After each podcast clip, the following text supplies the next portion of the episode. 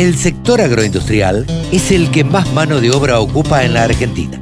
Nos merecíamos una radio www.laradiodelcampo.com. Ahora estamos comunicados con Ezequiel Cruz. Ezequiel Cruz, cada tanto lo consultamos porque, bueno, tienen eh, el grupo Cencerro, ya son como 10 personas, me dijeron, me contó un pajarito que han incorporado gente, que se están agrandando. Hola Ezequiel, ¿cómo andás? ¿Cómo estás, Carlos? Un gusto hablar con vos nuevamente. Bien, bien, por suerte, aquí estamos. Y bueno, siempre nos gusta charlar con ustedes para que, bueno, nos den la visión de cómo, de cómo están viendo la situación del país, qué temas están tratando, por, por qué temas los convocan. Están, eh, están gestionando eh, más de 80.000 hectáreas en nueve provincias. Esto es muy importante. Contanos un poquito. Sí, la verdad, bueno, Carlos, nosotros... Eh, siempre hemos charlado con, con vos desde, desde los inicios, allá a fines del 2018, principios del 2019, siempre siempre cada un par cada par de meses nos juntamos, charlamos y bueno, vamos contando acerca de cómo cómo venimos nosotros y también cómo vemos la situación en el país. A ver, Grupos en Cerro, como bien decís, se viene expandiendo, hoy ya son 80.000 las hectáreas que, que venimos gestionando, que venimos haciendo gestión económica financiera, las recordamos ahí a los que a los que se sumen, tal vez a los que no nos conocen nunca nos escucharon, nosotros acompañamos a los productores agropecuarios eh, con herramientas de gestión económica financiera como son presupuestos, flujo de caja, tableros de control, eh, y justamente los acompañamos a tomar eh, mejores decisiones y sobre todo oportunas. Hoy lo que nosotros estamos viendo en la diaria, así en estas en estas semanas, es que se está trabajando, se están trabajando puntualmente dos situaciones que son que atraviesan toda la campaña, ¿no? Lo primero es la cosecha de la gruesa. Administrativamente ahí hay eh, un montón para trabajar, un montón de información para recabar, para que justamente el productor pueda hacer una auditoría de todo lo que está trillando eh, y, y, la comparativa con la liquidación de los granos, ¿no? Esto a veces pasa muchísimo en las en las empresas en donde las liquidaciones, las cartas de porte quedan en la guantera de la camioneta. Bueno, hay que sistematizar y ahí el empuje del cerro o el consejo es hay que sistematizar, hay que trabajar en el Excel, en el software de gestión que se tenga, pero bueno, son temas que no se nos pueden pasar. Y después el segundo punto, Carlos, es el presupuesto de la claro, 23. La campaña que viene. Totalmente, es momento de definir insumos, sabemos que los precios están están eh, por las nubes, también los precios de los commodities están por las nubes, es un año complejo, es un año que, que nadie esperaba, tiene que ver mucho con la coyuntura internacional, con, el tema de, la guerra, ¿no? Como, como todos saben. Eh, pero bueno, es momento de sentarse, de afinar el lápiz, de, de diseñar cuál es el esquema productivo de la empresa, de diseñar las unidades de negocio que se van a ejecutar esta campaña y de darle para adelante. Claro, claro. Hay otro tema que me interesa charlar, Ezequiel. Eh, yo lo sigo en redes a ustedes, son bastante activos en, en, redes y vi a través de las redes solicitudes de trabajo. Eh, contame un poquito porque en un país donde se dice que no hay trabajo, yo lo que opino, y esto corre por cuenta mía, es que hay más trabajo que ganas de trabajar eh, me parece que, porque he escuchado a varios ya que buscan gente para trabajar y no encuentran gente capacitada. Entonces, esto es ciertamente preocupante. Digo, ustedes han hecho un montón de búsquedas este último tiempo. ¿Qué, qué nos puedes decir al respecto?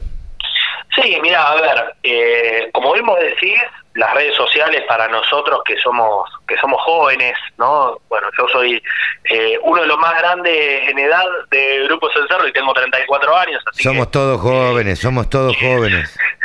Exactamente, y nosotros la verdad estamos muy presentes en Instagram, en Twitter, en Facebook, en LinkedIn, entonces estamos muy presentes en redes sociales eh, y es como decir, súper atento ahí. Eh, nosotros en este último mes eh, sacamos ocho convocatorias, o sea, ocho puestos de trabajo eh, que son tanto para grupos en cerro, para trabajar internamente, como bien vos decías al principio, nos estamos expandiendo, cada vez son más proyectos, cada vez son más productores que quieren gestionar, entonces nosotros agrandamos también el equipo para que eso pueda suceder, pero también son eh, puestos para justamente para los productores con los que trabajan con, los que trabajamos no o sea hoy lo que nosotros vemos un, caso, por ejemplo, particular es que llegamos a una empresa agropecuaria que quiere mejorar ¿sí? la gestión económica financiera, pero que no tiene equipo para poder hacerlo. Entonces, nosotros ahí también una de las cosas que, hacemos es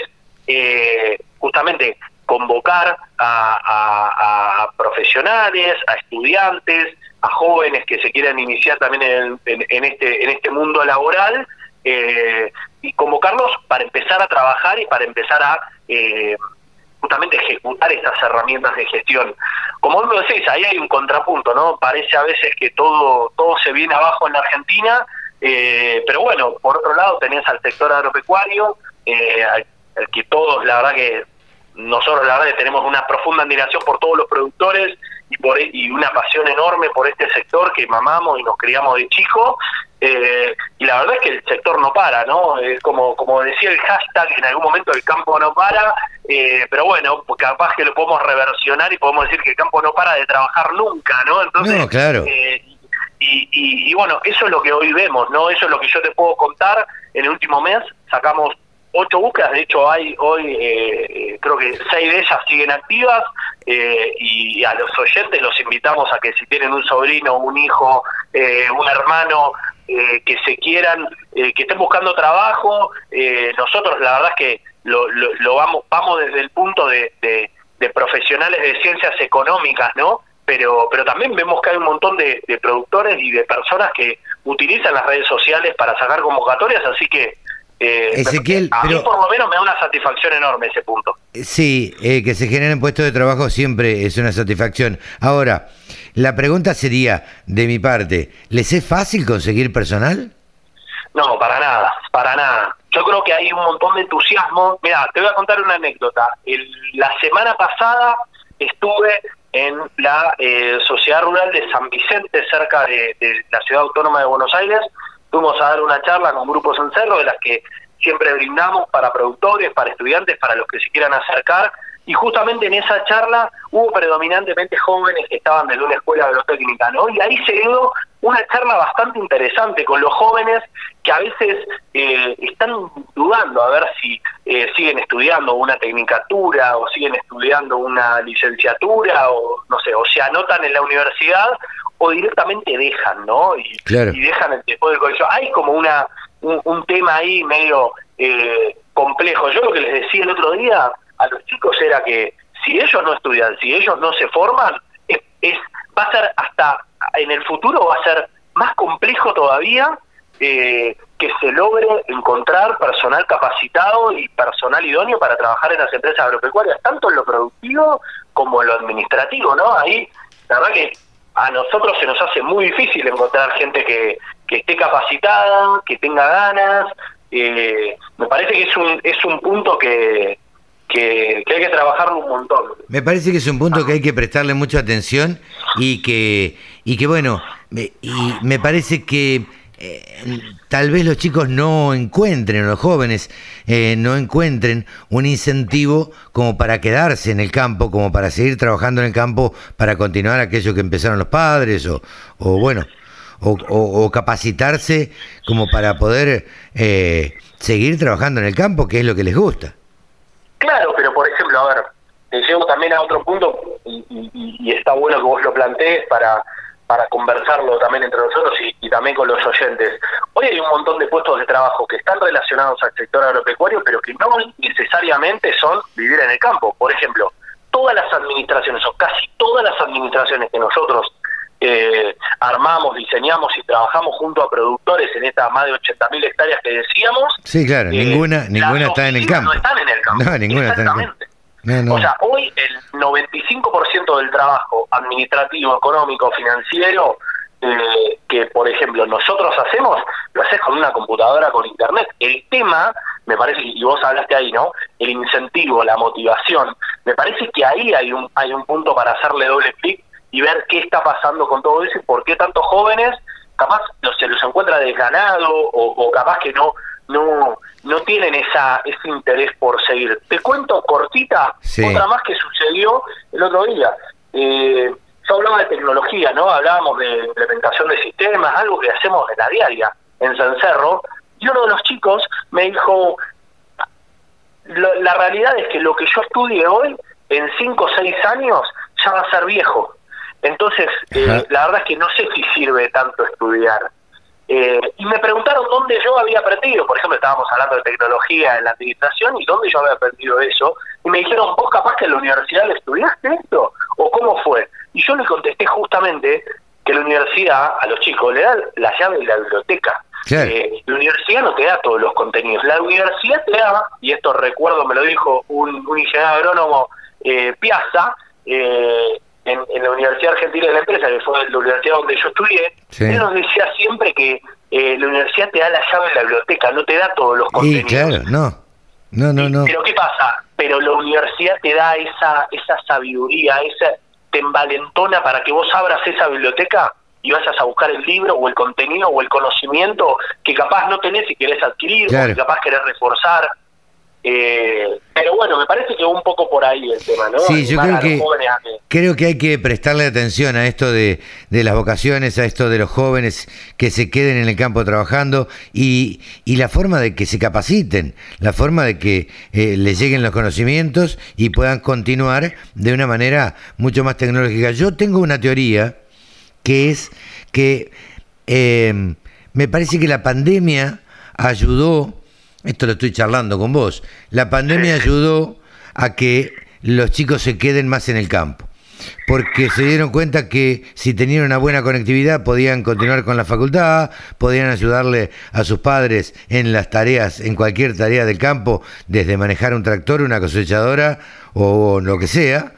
Este, y, me parece, tengo, tengo esa sensación, me parece que eh, sería un punto diría, de los pocos beneficiosos de la, de la pandemia. Totalmente, creo que es ver el vaso medio lleno y como en todos los aspectos eh, está bueno, ¿no? Está bueno eh, ver, el, ver el vaso medio lleno. Yo volviendo al punto y volviendo al tema, Carlos, eh, creemos que para justamente dar un salto hacia adelante, la forma de administrar eh, las empresas agropecuarias necesitamos estos talentos, necesitamos a los jóvenes que se formen, que son nativos digitales, que pueden eh, incorporar tecnología y procesos de forma mucho más rápida que, que, capaz que una persona que ya viene en una curva ya descendente en su carrera laboral, me parece que es un, un, gran incentivo, por lo menos lo que, lo que el otro día les comentaba a los chicos ahí en San Vicente era eso, ¿no? Que, que se pongan porque la realidad es que los necesitamos a todos y, ojalá ese sea el incentivo. Volviendo al punto de, de, Grupos en Cerro, desde nuestra perspectiva, eh, como siempre lo decimos ahí en, en, nuestra cuenta institucional de, de, Twitter, no vamos a parar hasta que hasta, hasta que cada empresa agropecuaria de la Argentina pueda, que quiera hacer gestión, pueda tener un aliado como para poder hacerlo, ¿no? Y, bueno, se vienen tiempos turbulentos como siempre lo fueron en la Argentina. Sí, claro. El tema es que ahora, bueno, tenemos la tecnología mucho más accesible como para poder capear ese temporal de una manera un poco más analítica, ¿no? Sí, más analítica, más ordenada, más prolija y que en definitiva esto hace que, eh, que sea más productiva una eh, un, un, un productor agropecuario, una unidad productiva, digamos, ¿no?